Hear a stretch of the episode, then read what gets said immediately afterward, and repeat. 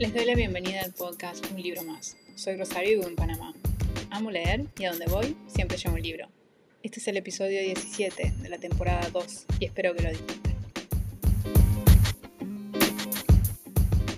En el episodio de hoy vamos a hablar de un libro que yo dije que iba a ser 5 estrellas. Hace un año, un año y medio más o menos, dije, hice una lista de los libros que pensé, de los 10 libros que pensé que iban a ser 5 estrellas y puse este libro en esa lista y confirmo que le di cinco estrellas.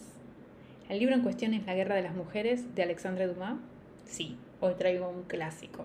A mí Alexandre Dumas me encanta. Ya he leído, este es el tercer libro que he leído. Este está casi al nivel de los tres mosqueteros. No sé si está como los tres mosqueteros porque a mí me gusta mucho.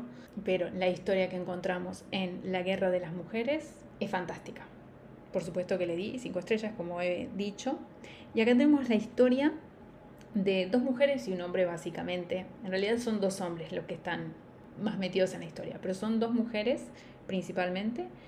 Una es Nanon de Lartigue y la otra es Claire de Cam, que básicamente una apoya a Ana de Asturias, de Austria, perdón, y Claire de Cam, que eh, apoya la rebelión de los príncipes de Condé. Estas dos mujeres digamos, tras bambalinas, manejan lo que se llama la guerra de las mujeres. Y en el medio tenemos un interés amoroso llamado Canol.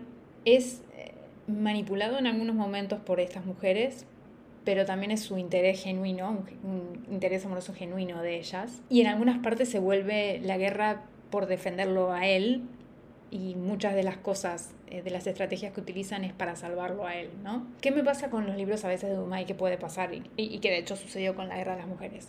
Al inicio es un poco lento y no entendés quién es quién, hacia dónde me van a llevar, no, no entendés muy bien cómo arranca la historia, digamos, es, es un poco confuso al inicio, pero una vez que uno empieza la historia y empieza a entender quién es quién, ahí como que todo empieza a cobrar sentido.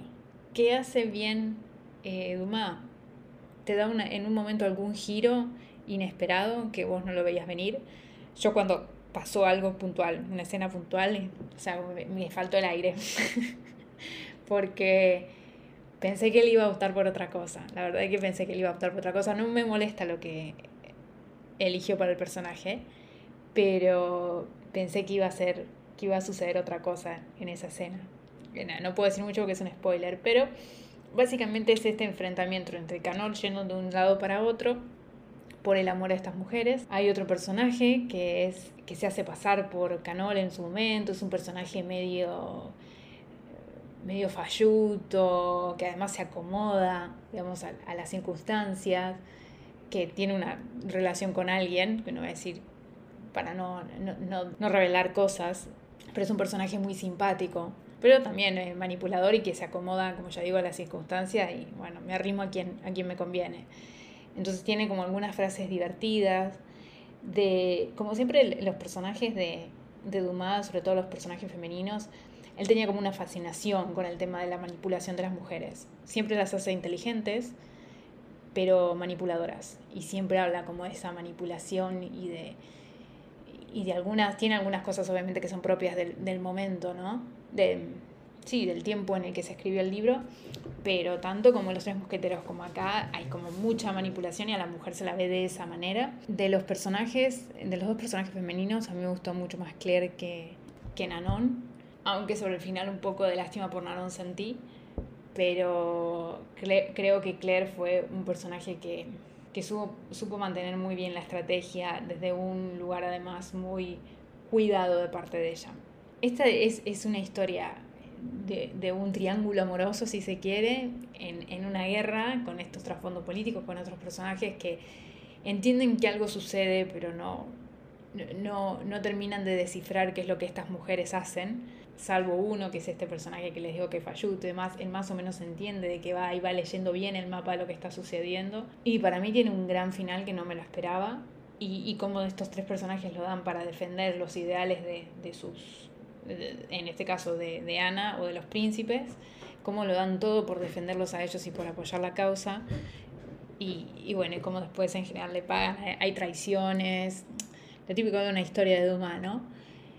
pero es un libro que a mí me gustó mucho. Me parece que eh, para hacer un clásico que a veces siempre dice, uh, es pesado leer un clásico y que demás, Alexandre Dumas creo que es una buena forma de acercarse a los clásicos. Yo empezaría por El Tulipán Negro porque es más corto, es más fácil, pero no he leído El Conde de Montecristo, que creo que ese es el que todo el mundo destaca. Para mí sigue siendo Tres Mosqueteros, pero La Guerra de las Mujeres está ahí.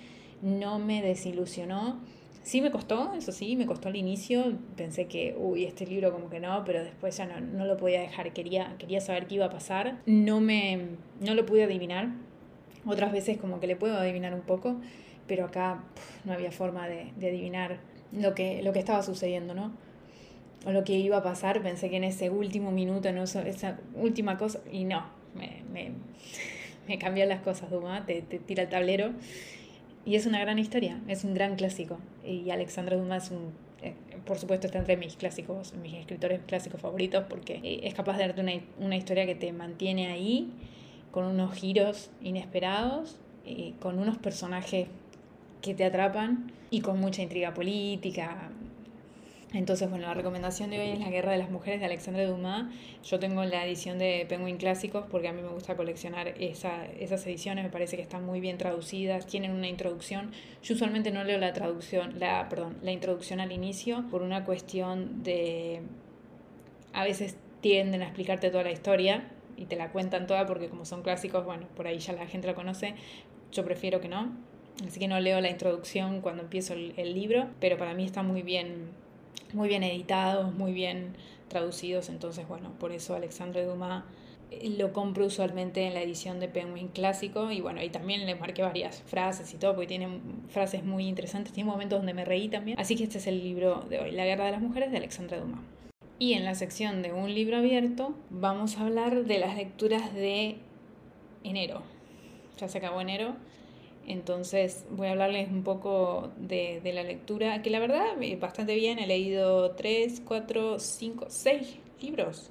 Tres, bueno, seis libros contando una obra de teatro de Shakespeare, que empecé a leer las comedias, que no eh, leí una parte de las tragedias, ahora pasé a una parte de las comedias. No cuenta como un libro completo como tal porque son menos páginas, pero bastante bien. Tengo un libro, tengo dos libros empezados que tuve que los estoy leyendo al mismo tiempo, es un decir, tuve que suspender uno por una cuestión de que es más fácil eh, agarrar el, Kindle por el momento, porque bueno, tuve, tuve un pequeño accidente en la mano y no puedo sostener el libro. Entonces, eh, por eso utilizo Kindle y entonces estoy como con dos libros a la vez. De, de los libros de, de enero, bueno, tuve un 5 estrellas que fue La Guerra de las Mujeres. Tuve un 3 estrellas perdón, tuve un 4 estrellas, gente normal, que ya hablé en el episodio anterior. Tuve un 3 estrellas, del cual voy a hablar pronto, que estuvo ahí, un 3 estrellas está bien. Tuve un 2.5 y después tuve un, uno de una estrella y uno de dos estrellas. Y de esos voy a hablar hoy. A ver, hay un, uno que es 2.5, que es la comedia de las equivocaciones de William Shakespeare, que es una de las obras de teatro. No voy a hablar mucho de esa obra de teatro porque de Shakespeare hablaré todo junto cuando lo termine. Casi fue un tres estrellas, no es que me disgustó del todo, pero como que me costó encontrarle el ritmo. Y bueno, los dos libros que no que no me gustaron y arranqué el año con, un, con una estrella, o sea, bien mal, pero bueno, espero que, que se reivindique. El primer libro que le di una estrella fue Hook, Line and Sinker de Tessa Bailey, que es Morder el anzuelo, creo que es en español, que es la segunda parte de lo que sucedió un verano que es un chiclin. Pero con este libro, la verdad, eh, a mí me pasó que los personajes me hartaron desde el principio Creo que no era necesario un segunda, una segunda historia, la verdad. Todo como muy obvio, ella queriéndolo ayudar a él, que el mujeriego, que no sé qué. Me hartaron con el tema de los discos, porque a ella le encanta escuchar discos, entonces todo el tiempo te lo están metiendo en la cabeza, todo el tiempo que eso la define, la define, la define. Y, y todo el tiempo como, ay, ¿cómo puedo pensar esto de mi amigo? ¿Cómo puedo pensar así de ella? Y sí, bueno, ya es obvio que están enganchados el uno con el otro, como que muy, muy tontos me parecieron. Y, y me encontré muchas veces poniendo los ojos en blanco, básicamente cuando le como, oh, otra vez cada vez que leía como, oh, y otra vez con esta frase, voy otra vez con esto. No me generó nada. Eh, el otro libro, el primero me gustó, es una pavada también, pero no, no sé, no, no sé si iba a un segundo con estos personajes que eran como muy obvios, en fin, no, no sé, es como que necesito alejarme un poco de Chick por el momento y me parece que no voy a leer más nada de Tessa Bailey. Tengo ahí otros en inglés, pero no, no sé si quiero seguir leyéndola porque hay cosas que no... Como todo unas conversaciones como me dan un poco de vergüenza ajena y que no son reales tampoco. Bueno, y el otro libro que le di dos estrellas fue el siguiente, o sea que las dos primeras lecturas del año han sido bajas, pero bueno, después remonté con La Guerra de las Mujeres, así que no hubo problema. Pero el otro libro que leí dos estrellas fue La Nostalgia Feliz de Amelino Som. A mí Amelino Som no me termina de gustar. Leí Estupor y Temblores hace muchos años y este, La Nostalgia Feliz, es un recuento de ella yendo a Japón, donde ella vivió, encontrándose con, con gente de, de, su infancia o de sus años de adolescencia, y es como eso, reencontrarse con eh, su pasado en Japón. Son muy pocas páginas, creo que son 144 páginas. A mí, la verdad que no me generan nada sus libros, no, no me provoca ninguna, ninguna reacción. No entiendo por qué publica tanto, como que eh, en el sentido de que es, es todo su, su, biografía, la noto un poco pretenciosa. No, con Estupor y Temblores me pasó lo mismo. Pasó el libro y ya, sí tenía un tema controversial como el tema de, del trabajo y la mujer en Japón, pero en este sí, es ese viaje de ella siendo escritora, ya reconocida y reencontrándose con la gente y con los lugares. Y es como eso, ¿no? Es hablar y reflexionar acerca de esos momentos donde te encontrás y donde también es, es, feliz, porque ella habla de que es feliz. Pero es, yo creo que no es una autora para mí. No sé si tengo algún libro ahí en Kindle de ella que todavía pendiente, pero no, no es una autora que a la que elija acercarme. La verdad, no, no me, no me gusta. Lo tengo que decir así. Lo leí porque, no, no sé ni por qué lo leí. Ah, me salió en la latita de las lecturas de enero, La Nostalgia Feliz, y por eso lo leí. Y lo tenía en Kindle y como viajé estaba con eran los libros que estaban en Kindle y bueno, ya agarré ese. Pero bueno, esas fueron mis lecturas de, de enero. Tengo, como ya les digo, estoy continuando ahora una serie, pero bueno, ya va a entrar para febrero y tengo otro a medias también. Vamos a ver febrero si tiene mejores lecturas. Acá estuvo bien, qué sé yo, tengo un 5 estrellas, un 4 estrellas, un 3 estrellas, hubo de todo. Un 1, un 2, un 3, un 4, un 5. Así que es un, ha sido un mes variado. Pero bueno, si les gusta el podcast, ya saben, se pueden suscribir trato de publicar todos los martes, así que me pueden escribir a un libro más podcast.gmail.com, pueden suscribirse, mandárselo a alguien que sepa que le, le, puede gustar estas recomendaciones de lectura. Intento que sea un libro y después un tema que tenga relación con los libros. Así que intento también leer variado, traer un poco de fantasía, traer un poco de literatura infantil de vez en cuando, clásicos, contemporáneos, en fin. Lo que va llegando a mis manos de, de lecturas, digamos. Así que hasta acá los dejo y los veo entonces la próxima semana en un libro más.